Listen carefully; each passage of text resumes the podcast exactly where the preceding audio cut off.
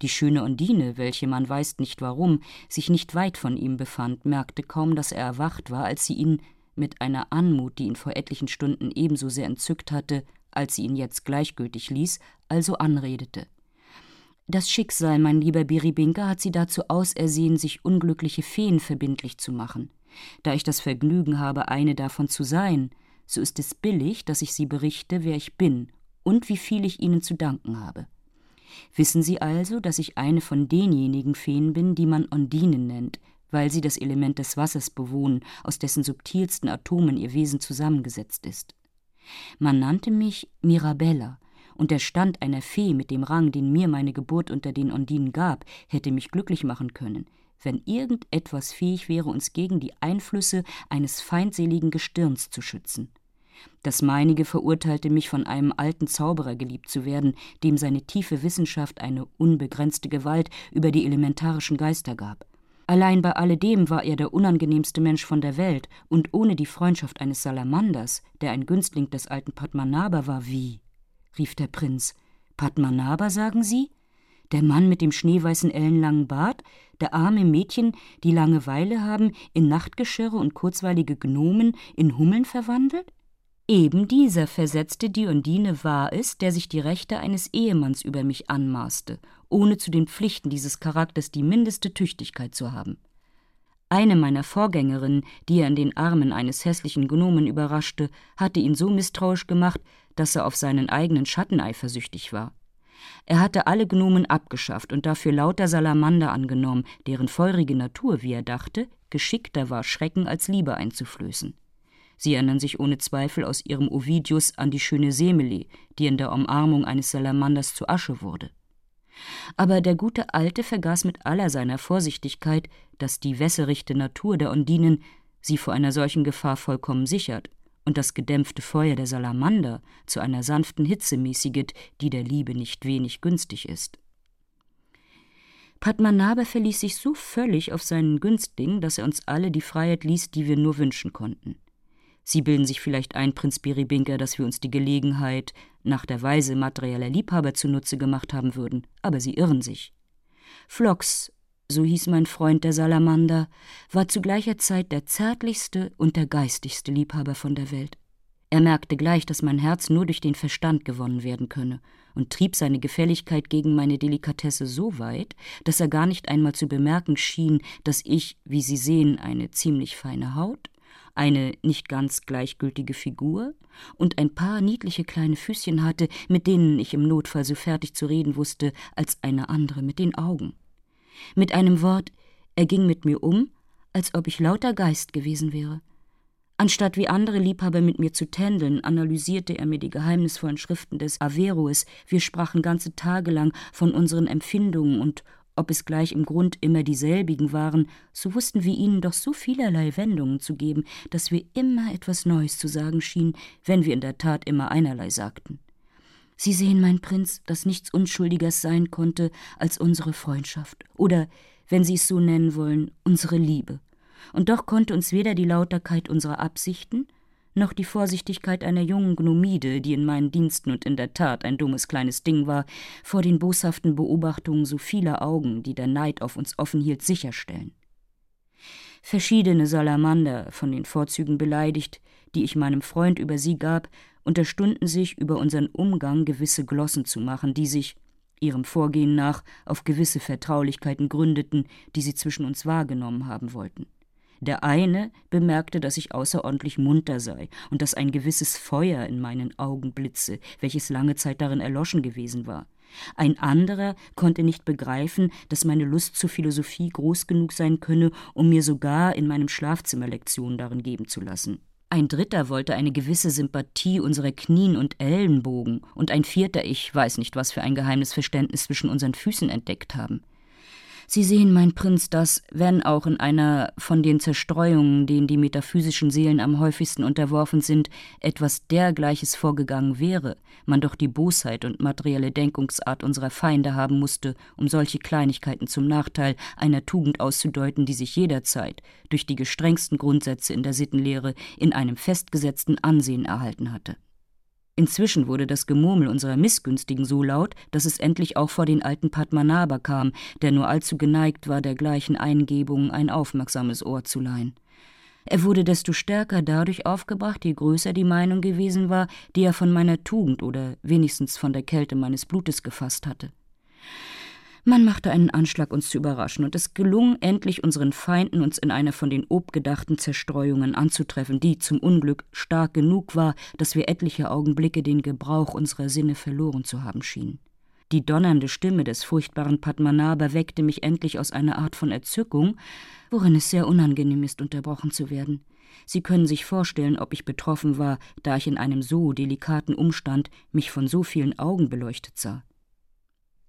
Indes verließ mich doch die Gegenwart des Geistes nicht ganz. Ich bat meinen alten Gemahl, mich nicht eher zu verurteilen, bis er meine Rechtfertigung gehört hätte, und war im Begriff, ihm aus dem siebenten Kapitel der Metaphysik des Averroes zu beweisen, wie betrüglich das Zeugnis der Sinne sei, als er mich mit diesen Worten unterbrach. Ich habe dich zu sehr geliebt, Undankbare, als dass ich fähig wäre, die Rache an dir zu nehmen, die meine beleidigte Ehre fordert. Deine Strafe, soll nichts anders als eine Probe der Tugend sein, an welche du noch Ansprüche zu machen verwegen genug bist. Ich verbanne dich, fuhr er fort, indem er mich mit seinem Stab berührte, in die Bezirke des Parks, der dieses Schloss umgibt. Behalte deine Gestalt und die Vorrechte deines Feenstandes, aber verliere beides und verwandle dich in das hässlichste Krokodil, so oft du mit jemand, wer er auch sei, in eine Zerstreuung fällst, wie diejenige war, worin ich dich hier gefunden habe. Wie sehr bedauere ich, dass es nicht in meiner Gewalt ist, diese Bezauberung unauflöslich zu machen. Aber die Zukunft wird, wie ich besorge, einen Prinzen hervorbringen, dessen wunderbares Gestirn aller meiner Macht Trotz bietet. Alles, was ich tun kann, ist die Auflösung meiner Bezauberungen an die talismanische Kraft eines so seltsamen Namens zu binden, dass er vielleicht in vielen Jahrtausenden in keiner Sprache des Erdbodens wird gehört werden. Nachdem Padmanabha diese geheimnisvollen Worte gesprochen hatte, ward ich durch eine unsichtbare Gewalt in den Brunnen versetzt, wo sie mich zuerst gesehen haben, und bald darauf erfuhr ich, dass der Alte aus Verdruss über meine vermeinte Untreue das Schloss verlassen habe, ohne dass man wisse, was aus ihm oder meinem geliebten Salamander geworden sei. Ich war untröstbar über den Verlust des Letztern und machte meine Nymphen etliche Tage lang so abscheuliche Gesichter, dass einige davon in Gichter fielen und andere vor Angst auf der Stelle niederkamen. Allein wie kein heftiger Schmerz langwierig sein kann, so währete auch der meinige nur so lange, bis ich mich erinnerte, dass mir Padmanabha doch ein Mittel gelassen hatte, die Ehre meiner Tugend zu retten. Was soll ich Ihnen sagen, Prinz Biribinka? Mehr als 50.000 Prinzen und Ritter haben seit mehr als einem Jahrhunderte das Abenteuer vergeblich unternommen, das sie allein fähig waren zustande zu bringen. Von was für Klagen, was für Verwünschungen erschallte nicht dieser Wald, wenn diese unglücklichen statt einer reizenden Nymphe, die sie umfangen wollten, plötzlich ein ungeheures Krokodil. Der Abscheu, den eine so demütigende Erinnerung in mir verursacht, lässt mich nicht weiterreden, es ist wahr. Diese hässliche Verwandlung hörte sogleich wieder auf, aber jeder neue Versuch, den sie machen wollten, sie aufzulösen, hatte jedes Mal den nämlichen Erfolg. Dieser Brunnen, welcher ehemals die gewöhnliche Größe hatte, ist allein durch ihre Tränen so groß und tief geworden, dass er, wie Sie gesehen haben, einem kleinen See ähnlich sieht, und viele, die sich aus Verzweiflung hineinstürzten, würden einen feuchten Tod darin gefunden haben, wenn meine Nymphen sie nicht aufgefangen und wieder mit dem Leben ausgesöhnt hätten. Sie allein, glücklicher Beribinker, waren mächtig genug, eine Bezauberung zu vernichten, die mich in die traurige Notwendigkeit setzte, so viele Tausende zu Zeugen meines Unglücks zu machen. Aber eben das ist etwas, das ich noch nicht recht einsehe, sagte der Prinz. Wozu hatten Sie alle diese Zeugen nötig? Mir deucht die Ehre Ihrer Tugend, wie Sie es nennen, wäre am besten gerechtfertigt worden, wenn Sie sich nie in den Fall gesetzt hätten, ein Krokodil zu werden. So schließen Sie und Ihresgleichen, erwiderte Mirabella. Sagen Sie mir einmal, was für Ehre kann eine erzwungene Tugend machen? Welches Frauenzimmer ist nicht fähig, ihren Begierden Gewalt anzutun, wenn sie zu gleicher Zeit die Unmöglichkeit, sie zu befriedigen und eine schimpfliche Strafe vor Augen sieht? Aber der Liebe zur Tugend die Furcht der Schande, ja in gewissem Sinn die Tugend selbst aufopfern, das ist ein Grad von moralischem Heldenmut, dessen nur die edelsten Seelen fähig sind. Erklären Sie mir doch das deutlicher, sagte Biribinka, ich bin sonst eben nicht der Dummste. Aber ich will gehangen sein, wenn ich ein Wort von alledem, was Sie da sagten, verstanden habe. Unsere Tugend, erwiderte die Fee, ist nur alsdann ein Verdienst, wenn es in unserer Willkür steht, ob wir sie behalten oder verlieren wollen. Lucretia würde nie als ein Muster der Keuschheit aufgestellt worden sein, wenn sie den jungen Tarquinius in die Unmöglichkeit gesetzt hätte, einen Versuch auf ihre Ehre zu machen. Eine alltägliche Tugend würde ihr Schlafzimmer verriegelt haben. Die erhabene Lucretia ließ es offen. Sie tat noch mehr. Sie ergab sich sogar, um Gelegenheit zu haben, durch das große Opfer, das sie der beleidigten Tugend brachte, der Welt zu zeigen, dass der kleinste Flecken, der ihren Glanz verdunkelt, mit Blut ausgelöscht zu werden verdient. Sie sehen aus diesem Beispiel, mein Prinz, wie weit die geläuterte Denkart großer Seelen über die gemeinen Begriffe des moralischen Pöbels erhaben ist. Um eine Bezauberung aufzulösen, die meiner Tugend ihren größten Wert, die Freiwilligkeit und das Vergnügen der besiegten Schwierigkeit raubte, musste ich mich so oft in den Fall setzen, sie zu beleidigen, bis ich denjenigen gefunden hatte, der mich von einer Strafe befreien konnte, wovon die bloße Vorstellung meiner edlen Denkungsart unerträglich war. Nun verstehen Sie mich doch, hoffe ich. Unvergleichlich, rief Biribinka aus, Sie erklären sich immer dunkler, aber das muss ich gestehen, dass Sie wenn Sie es nicht übel nehmen wollen, die allsonderbarste Preziöse sind, die man vielleicht jemals in der Welt gesehen hat. Was sagen Sie? versetzte die schöne Undine sehr lebhaft. Wie? Eine Preziöse? Ich eine Preziöse, sagen Sie? Wahrhaftig, Sie kennen mich sehr schlecht, oder Sie müssen in Ihrem Leben keine Preziöse gesehen haben. Was finden Sie Geziertes oder Gekünsteltes an meiner Person, an meinen Manieren, an meiner Kleidung, an meiner Art, mich auszudrücken? Was ist Gezwungenes mit einem Wort? Wollen Sie, dass ich Ihnen Proben gebe, dass ich keine Preziöse bin?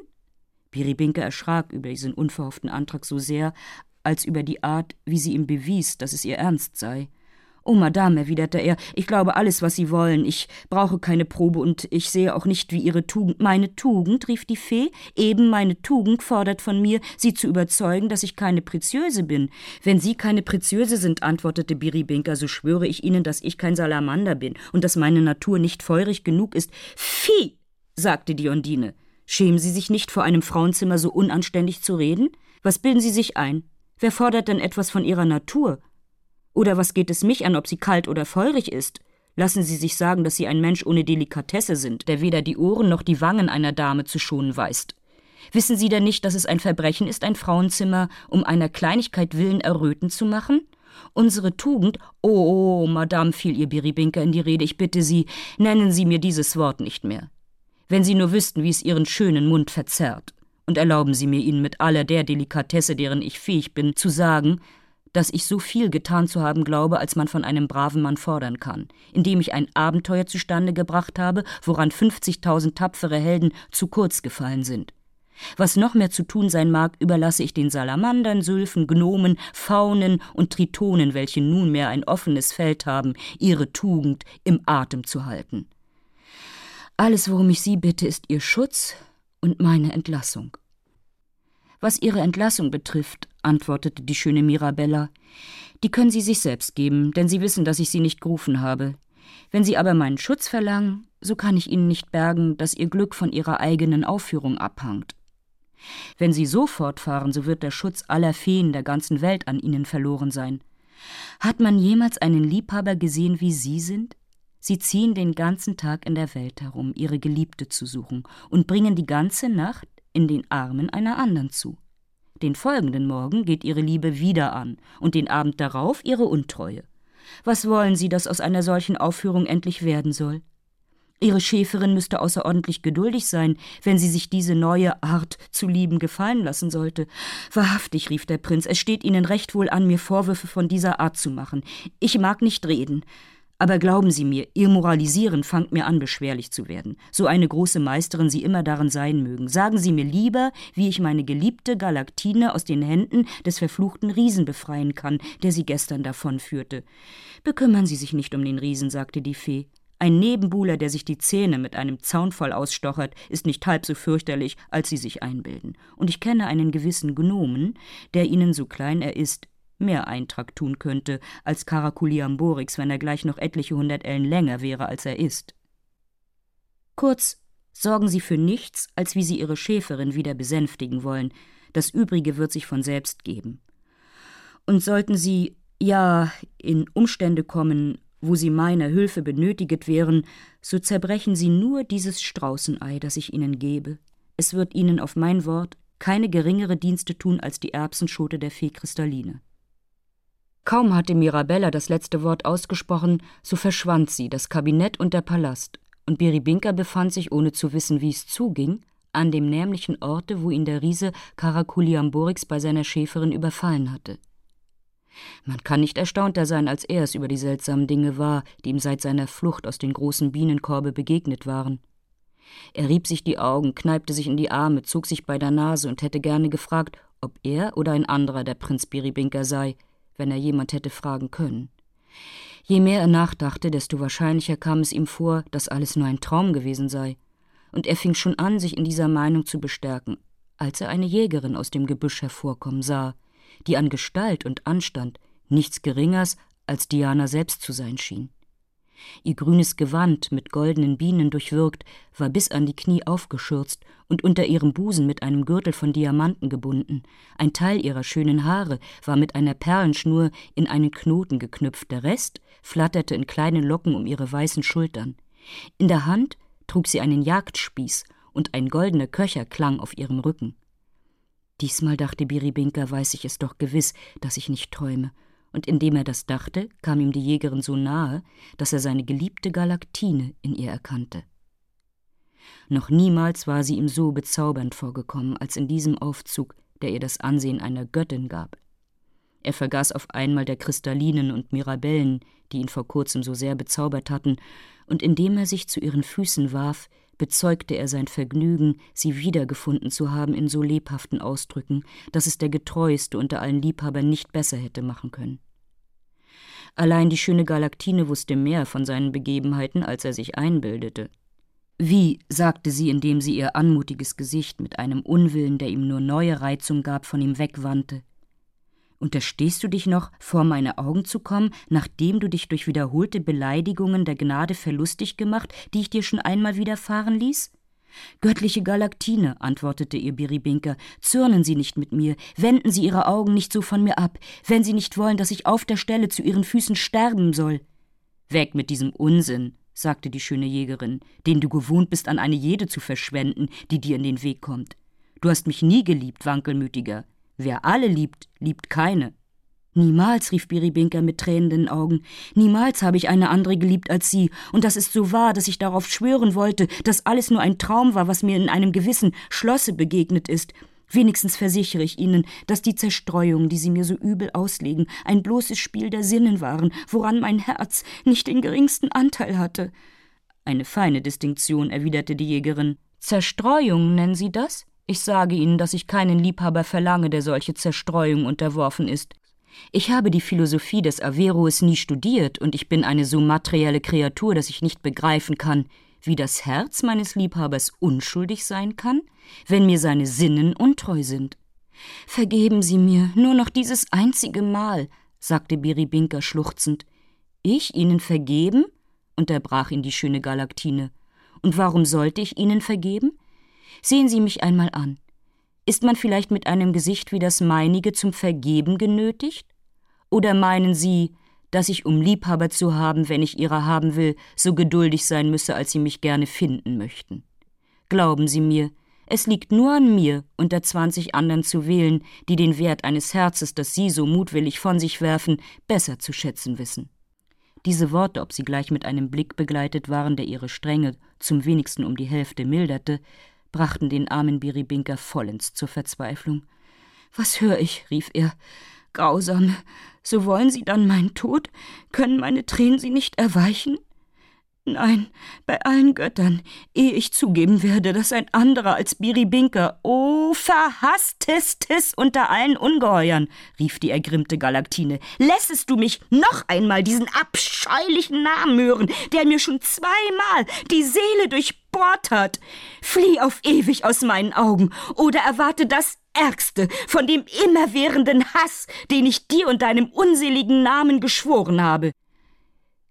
Biribinka zitterte an allen Nerven, wie er seine Schöne auf einmal in eine so heftige Wut ausbrechen sah. Er verfluchte im Übermaß seines Schmerzes den Namen Biribinka und denjenigen, der ihm denselben gegeben hatte. Und er würde vielleicht, denn für gewiss will ich es eben nicht sagen, mit dem Kopf wieder die nächste Eiche angelaufen sein, wenn er nicht in eben dem Augenblicke sechs wilde Männer erblickt hätte, die in vollem Lauf aus dem Wald hervorstürmten und vor seinen Augen sich der schönen Jägerin bemächtigten. Diese Wilden hatten eine mehr als menschliche Statur. Um das Haupt und die Lenden waren sie mit Eichenzweigen bekränzt. Auf der linken Schulter trugen sie eine stählerne Keule, und Biri Binker fand sie in diesem Aufzug so fürchterlich, dass er, seiner angeborenen Tapferkeit ungeachtet, allen Mut verlor, seine Geliebte aus ihren Händen zu retten. In dieser dringenden Not erinnerte er sich an das Straußenei, das ihm die Fee Mirabella gegeben hatte. Er zerbrach es mit bebender Hand und erstaunte, wie man denken kann, so sehr als jemals, da er eine unendliche Menge von kleinen Nymphen, Tritonen und Delfinen herauswimmeln sah, die sich augenblicklich in Lebensgröße ausdehnten und die einen aus ihren Wasserkrügen, die anderen aus ihren Naslöchern eine so ungeheure Menge Wassers ausgossen, dass in weniger als einer Minute ein See um ihn herum entstund, der den ganzen Horizont anfüllte. Er selbst befand sich auf dem Rücken eines Delfins, der so sanft mit ihm davonschwamm, dass er keine Bewegung spürte. Und die Nymphen und Tritonen, die um ihn her plätscherten, bemühten sich ihm durch Musik und mutwillige Spiele eine Lust zu machen. Aber Beribinka sah nur nach dem Orte, wo er seine geliebte Galaktine den Wilden hatte überlassen müssen, und da er, soweit sein schärfster Blick reichte, um und um nichts als Wasser sah, betrübte er sich so herzlich, dass er sich etliche Male in den See stürzen wollte.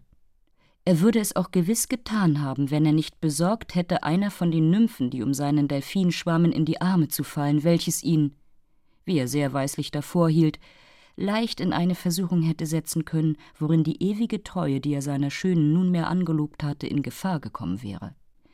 Er trieb diesmal die Vorsichtigkeit so weit, dass er sich ein seidenes Schnupftuch um die Augen band, aus Furcht von den Schönheiten zu sehr gerührt zu werden, die durch tausend verführerische Bewegungen seinen Augen nachstellten. Auf diese Weise war er ohne den geringsten widrigen Zufall schon ein paar Stunden fortgeschwommen, als er es endlich wagte, das Schnupftuch ein wenig wegzuschieben, um zu sehen, wo er wäre. Er fand zu seiner großen Beruhigung, dass die Nymphen verschwunden waren. Hingegen gewahrete er in der Ferne etwas, das wie der Rücken eines großen Gebirges über die Wellen hervorragte. Er merkte auch, dass die See außerordentlich ungestüm wurde, und bald darauf erhob sich ein so entsetzlicher Sturmwind mit so gewaltigen Regengüssen, dass es nicht anders war, als ob ein ganzer Ozean aus der Luft herabstürzte.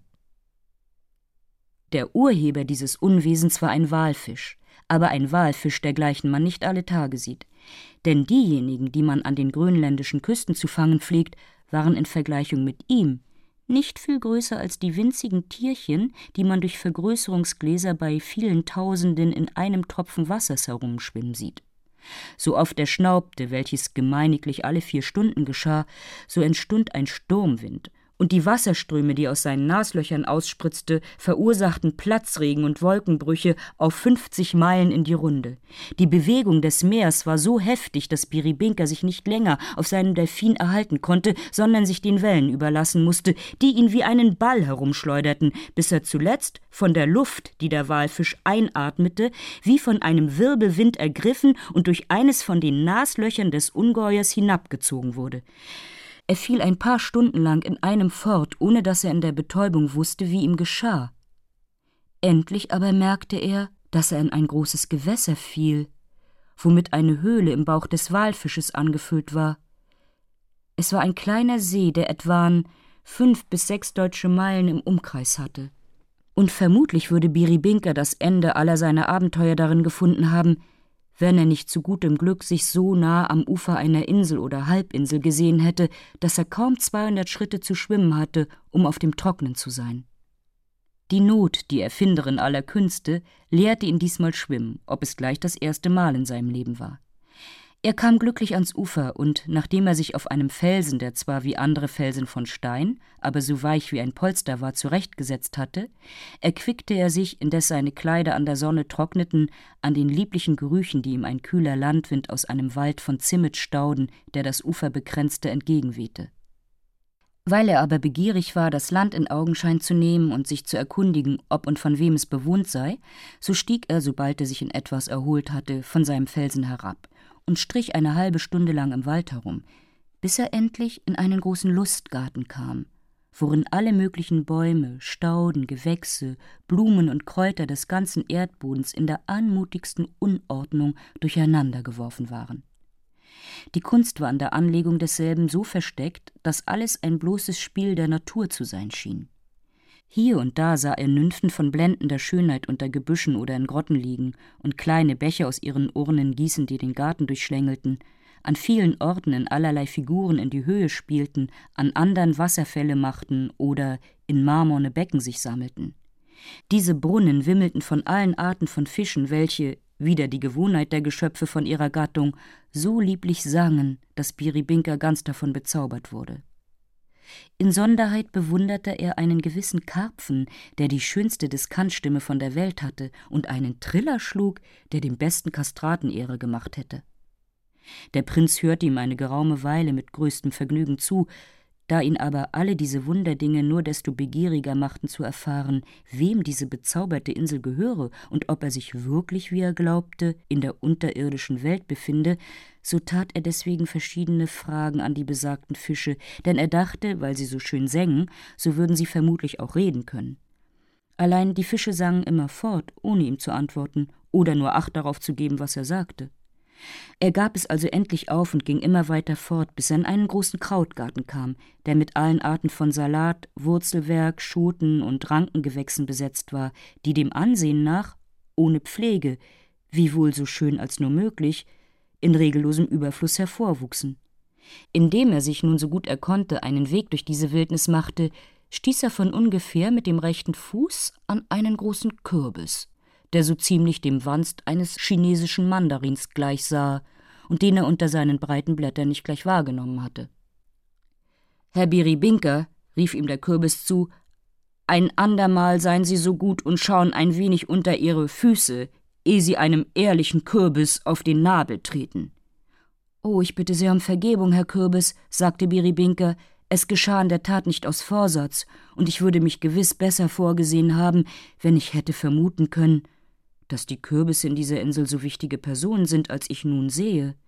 Indes bin ich doch erfreut, dass mir dieser kleine Zufall das Vergnügen verschafft hat, mit Ihnen Bekanntschaft zu machen, denn ich hoffe, Sie werden mir die Gefälligkeit nicht versagen, mich zu belehren, wo ich bin und was ich aus allem machen soll, was ich hier sehe und höre. Prinz Biribinka, antwortete der Kürbis, Ihre Gegenwart ist mir allzu angenehm, als dass ich mir nicht das größte Vergnügen daraus machen sollte, Ihnen alle die kleinen Dienste zu leisten, die von mir abhangen. Sie befinden sich im Bauch eines Walfisches. Und die Insel. Im Bauch eines Walfisches? rief Biribinke, indem er ihn unterbrach. Das übertrifft noch alles, was mir bisher begegnet ist. Nun schwöre ich Ihnen, Herr Kürbis, dass ich mich in meinem Leben über nichts mehr verwundern will. Wahrhaftig, wenn es im Bauch eines Walfisches Luft und Wasser, Inseln und Lustgärten, ja, wie ich merke, Sonne, Mond und Sterne gibt, wenn die Felsen darin so weich wie Polster sind, die Fische singen und die Kürbisse reden, was diesen Punkt anbetrifft, unterbrach ihn der Kürbis gleichfalls, so belieben Sie sich sagen zu lassen, dass ich hierin einen Vorzug vor allen anderen Kürbissen, Gurken und Melonen in diesem Garten habe. Sie hätten hundert andere mit Füßen treten können, ohne nur einen Ton von ihnen herauszubringen. Ich bitte Sie nochmals um Vergebung, erwiderte der Prinz. Das haben Sie gar nicht nötig, sagte der Kürbis. Ich versichere Ihnen, es wäre mir leid, wenn es mir nicht begegnet wäre. Ich warte hier schon so lange auf Ihre Ankunft, und die Zeit wurde mir endlich so lange, dass ich schon zu verzweifeln anfing, diese glückliche Begebenheit jemals zu erleben. Glauben Sie mir, für einen, der nicht dazu geboren ist, ist es eine verdrießliche Sache, hundert Jahre lang ein Kürbis zu sein, zumal wenn man die Konversation liebt und gute Gesellschaft gewohnt ist aber die Zeit ist nun gekommen, da Sie mich an dem verfluchten Padmanabha rächen werden. Was sagen Sie mir von Padmanabha? rief Biribinka. Meinen Sie den Zauberer, der die schöne Kristalline in einen Nachttopf verwandelte und die noch schönere Mirabella verurteilte, ein Krokodil zu werden, so oft sie ihre Tugend auf die Probe setzen wollte? Diese Frage, erwiderte der Kürbis, versichert mich, dass ich mich nicht betrogen habe, da ich sie für den Prinzen Biribinker hielt. Ich sehe daraus, dass die Hälfte der Bezauberungen des alten Gecken schon vernichtet sind und dass der Augenblick meiner Befreiung da ist. Haben Sie sich also auch über ihn zu beklagen? fragte Biribinker. Nehmen Sie mir nicht übel, antwortete der Kürbis, wenn mich diese Frage zu lachen macht. Und in der Tat lachte er so laut, dass er wegen seines kurzen Atems, der eine Folge seines gewaltigen Schmerbauches war, eine gute Weile keuchen und husten musste, bis er wieder reden konnte. Merken Sie dann nicht, fuhr er fort, dass ich etwas Besseres sein muss, als ich aussehe? Hat Ihnen die schöne Mirabella nicht von einem gewissen Salamander gesagt, der das Glück hatte, in gewissen Umständen von dem alten Padmanabha überrascht zu werden? Jawohl, sagte Biribinka. Sie sprach mir von einem gewissen geistigen Liebhaber, der ihre Seele mit den Geheimnissen der Philosophie des Averroes unterhielt, damit sie die kleinen Experimente nicht beobachten möchte, die er indessen Sachte, sachte, rief der Kürbis. Ich sehe, dass Sie mehr von mir wissen, als Sie allenfalls nötig gehabt hätten. Ich bin dieser Salamander, dieser Flox, der, wie ich sagte und wie Sie schon wussten, so glücklich war, die schöne Mirabella wegen der frostigen Nächte zu entschädigen, die sie mit dem alten Zauberer zuzubringen genötiget war. Die vorerwähnte Szene, wobei er die Torheit hatte, einen ungebetenen Zuschauer abzugeben, setzte ihn in eine Art von Verzweiflung ohne ihn von der Liebeskrankheit zu heilen, womit er lächerlicherweise behaftet war. Sein Palast, ja ein jeder anderer Aufenthalt, den er in welchem Element er gewollt hätte wählen konnte, wurde ihm verhasst. Er traute weder Sterblichen noch Unsterblichen. Gnomen und Sylphen, Tritonen und Salamander waren ihm alle gleich verdächtig, und er hielt sich nirgends sicher als in einer gänzlichen und unzugangbaren Einsamkeit. Nach vielen anderen Projekten, die er ebenso bald verwarf als machte, fiel ihm endlich ein, sich in den Bauch des Walfisches zurückzuziehen, wo ihn, dachte er, gewiss niemand suchen würde. Er ließ sich durch eine Anzahl Salamander einen Palast darin erbauen, und damit sie ihn nicht verraten könnten, so verwandelte er sie nebst mir in ebenso viele Kürbisse mit der Bedingung, es so lange zu bleiben, bis der Prinz Biribinka uns unsere erste Gestalt wiedergeben würde. Ich war der einzige von allen, dem er den Gebrauch der Vernunft und der Sprache ließ, wovon die erste, wie er glaubte, mir zu nichts nützen konnte, als mich durch die Erinnerungen meiner verlorenen Glückseligkeit zu peinigen, und die andere zu nichts, als manchem eitlen Ach und O oder Gesprächen, worin ich die Mühe nehmen müsste, mir die Antworten selbst zu geben. Allein in diesem Stück betrug sich der weise Mann ein wenig, denn so ungünstig auch immer die Figur und Organisation eines Kürbis zur Beobachtung sein mag, so geschickt ist sie hingegen zu Betrachtungen a priori. Und mit alledem entdeckt man doch in hundert Jahren nach und nach eines oder anderes, was entweder unsere schon gefasste Hypothesen bestätiget oder uns auf die Spur einer neuen bringt. Kurz, ich bin der kleinen Angelegenheiten des Herrn Padmanabha so unkundig nicht, als er vielleicht denkt. Und ich hoffe Ihnen Anleitungen zu geben, wodurch Sie in den Stand gesetzt werden sollen, alle seine Vorsichtigkeit zu vereiteln. Ich würde Ihnen sehr dafür verbunden sein, erwiderte der Prinz. Ich weiß nicht, was für einen sonderbaren Beruf ich in mir spüre, dem guten Padmanabha Streiche zu spielen. Vermutlich ist es der Einfluss meines Gestirns, der mich dazu dahinreißt, denn ich wüsste nicht, dass er mich jemals in seinem Leben persönlich beleidiget haben sollte. Ist es nicht Beleidigung genug, sagte der Kürbis, dass er Ursache ist, dass ihnen der große Karamussal, der auf der Spitze des Berges Atlas wohnt, den Namen Biribinka gegeben hat? Einen Namen, der ihnen bei ihrem geliebten Milchmädchen schon dreimal so fatal gewesen ist? So ist also der alte Padmanabha schuld daran, dass ich Biribinka heiße? fragte der Prinz voller Verwunderung. Erklären Sie mir doch ein wenig, wie diese Dinge zusammenhangen denn ich gestehe Ihnen, dass ich mir den Kopf schon oft vergeblich zerbrochen habe, um hinter das Geheimnis meines Namens zu kommen, welchem ich, wie es scheint, alle meine seltsamen Begebenheiten zu danken habe. Insonderheit möchte ich doch wissen, wie es zugeht, dass jeder Mann, wo ich hinkomme, bis auf die Kürbisse, mich gleich bei meinem Namen nennt und von allen Umständen meiner Geschichte so gut benachrichtiget ist, als ob sie mir an der Stirne geschrieben stünden. Es ist mir noch nicht erlaubt, antwortete der Kürbis, ihre Neugier über diesen Punkt zu befriedigen. Genug, dass es nur von ihnen abhängt, sich vielleicht nach dieser Abrede ins Klare zu setzen.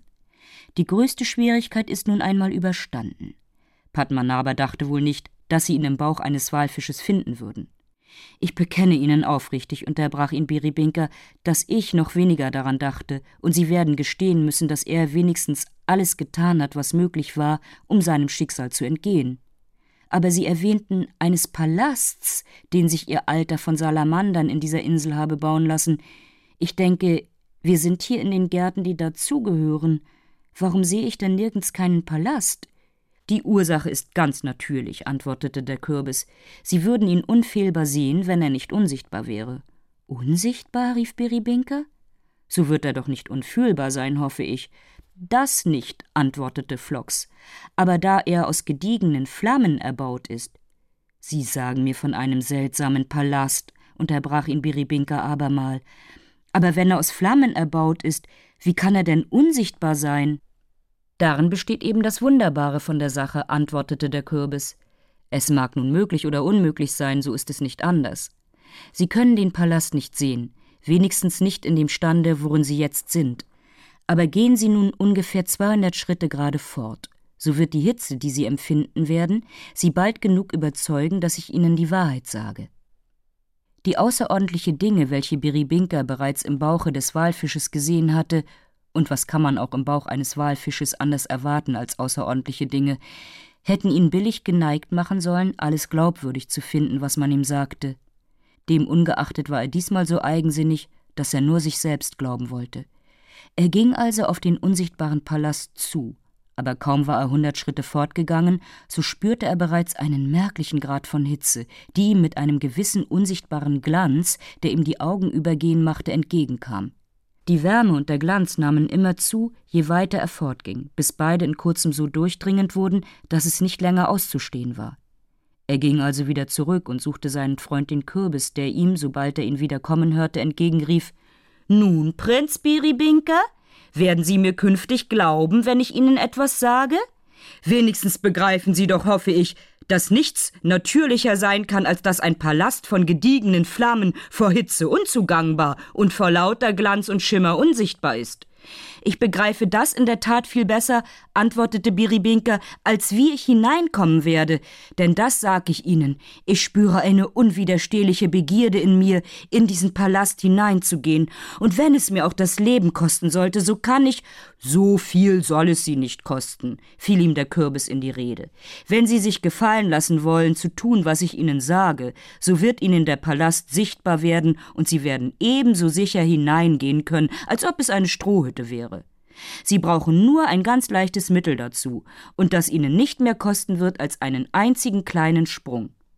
Halten Sie mich nicht länger mit Rätseln auf, Herr Kürbis, sagte Beribinka. Was ist zu tun? Es mag nun etwas Leichtes oder Schweres sein, so sehen Sie mich bereit, alles zu wagen, um in ein Schloss zu kommen, das von lauter Glanz unsichtbar ist. Ungefähr 60 Schritte hinter jenen Granatbäumen, versetzte der Kürbis, werden Sie in einem kleinen Labyrinth von Jasmin und Rosenhecken einen Brunnen finden, der sich von einem anderen Brunnen durch nichts unterscheidet, als dass er statt des Wassers mit Feuer angefüllt ist.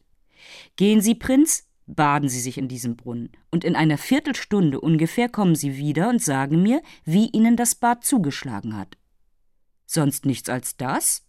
Sagte Biribinka mit einer Miene, die mehr verdrießlich als höhnisch war. Ich glaube, Sie sind nicht klug, Herr Kürbis. Ich soll mich in einem feurigen Brunnen baden und hernach wiederkommen und Ihnen sagen, wie mir das Bad bekommen hat? Hat man auch jemals so was Tolles gehört? Ereifern Sie sich nur nicht so, versetzte der Kürbis. Es steht ja bei Ihnen, ob Sie in den unsichtbaren Palast kommen wollen oder nicht. Und wenn Sie sich nicht so entschlossen erklärt hätten, wie Sie es getan haben, so wäre mir es in der Tat nie eingefallen, Ihnen einen solchen Antrag zu machen. Kürbis, mein guter Freund, erwiderte Biribinka, ich merke, dass ihr euch ein wenig lustig mit mir machen wollt, aber ich muss euch sagen, dass ich jetzt nicht im Humor bin, Spaß zu verstehen. Ich verlange nicht, als eine abgeschiedene Seele in den Palast zu kommen. Das sollen Sie auch nicht, sagte der Kürbis. Das feurige Bad, das ich Ihnen vorschlage, ist nicht so gefährlich, als Sie sich's einbilden. Und Padmanabha selbst bedient sich desselben alle drei Tage. Sonst würde er ebenso wenig in einem Palast von gediegenem Feuer wohnen können als Sie. Denn ob er gleich, außer dem großen Karamusal, der auf der Spitze des Berges Atlas wohnt, der größte Zauberer in der ganzen Welt ist, so ist er doch von ebenso irdischer Natur und Abkunft als Sie. Ja, er würde ohne den Gebrauch dieses Brunnens, der eines der größten Geheimnisse seiner Kunst ist, nicht einmal der kleinen Glückseligkeit fähig sein, die er jetzt bei der schönen Salamandrin, die er in seinem Palast eingeschlossen hält, genießt oder doch zu genießen glaubt, wenn anders der Gebrauch, den ein Titon von seiner Aurora zu machen fähig ist, ein Genuss genannt zu werden verdient. Er hat also eine schöne Salamandrin bei sich? fragte Biribinka. Warum nicht? antwortete der Kürbis. Meinen Sie, dass man sich umsonst in den Bauch eines Walfisches verschließt? Ist sie sehr schön? fuhr Biribinka fort. Sie müssen wohl nie keine Salamandrin gesehen haben, erwiderte der Kürbis, weil Sie das fragen können. Wissen Sie denn nicht, dass die schönste Sterbliche gegen die geringste von unseren Schönen nicht besser als wie ein Affenweibchen aussehen würde? Es ist wahr, ich kenne eine Ondine, die vielleicht der schönsten Salamandrin den Vorzug streitig machen könnte. Allein, es ist unter allen Ondinen nur eine Mirabella.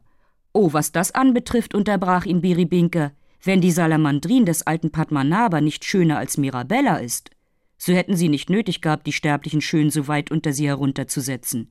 Ich gestehe, dass sie reizend ist, aber ich kenne ein gewisses Milchmädchen, haha, in welches Sie so verliebt sind, fiel ihm der Kürbis höhnisch in die Rede, dass Sie, der schönen Mirabella, beim ersten Anblick schwuren, sie nie gesehen zu haben. Ha, die Wirkung zeugt am besten von der Ursache, und wenn man ihre Leidenschaft nach diesem Grundsatz beurteilen wollte, Oh, wahrhaftig, rief Biribinka ungeduldig. Ich bin, glaube ich, nur hierher gekommen, um einen Kürbis philosophieren zu hören. Sagen Sie mir lieber, wie ich in den unsichtbaren Palast kommen kann, denn ich sterbe vor Ungeduld, wenn es nicht geschieht. Ist denn kein anderes Mittel als das verwünschte feurige Bad, worin Sie mich gerne zu einer Karbonade gemacht sehen möchten? Sie sind wunderlich, mit Erlaubnis, antwortete der Kürbis. Ich sagte Ihnen ja schon, dass mir selbst alles daran gelegen ist, dass Sie in den unsichtbaren Palast kommen, wo allen Umständen nach eines der außerordentlichsten Abenteuer auf Sie wartet. Meinen Sie denn, dass ich für meinen Spaß ein Kürbis bin und dass ich mich nicht je bälder je lieber von diesem verfluchten, unbequemen Wanst befreit sehen werde, der sich so übel für einen so spekulativen Geist schickt, als ich bin? Ich sage Ihnen noch einmal, Sie haben kein anderes Mittel, in den Palast zu kommen, ohne von der Glut desselben verzehrt zu werden, als das feurige Bad, welches ich Ihnen vorschlug.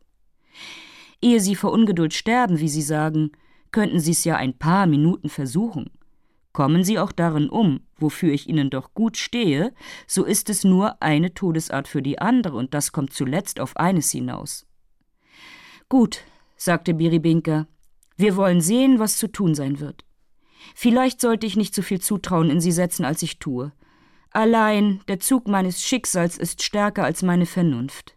Ich will gehen, und wenn Sie binnen einer Viertelstunde nichts von mir hören, so ergeben Sie sich nur geduldig darein, ein Kürbis zu bleiben, bis Padmanabha von sich selbst entweder verliebt oder eifersüchtig zu sein aufhört.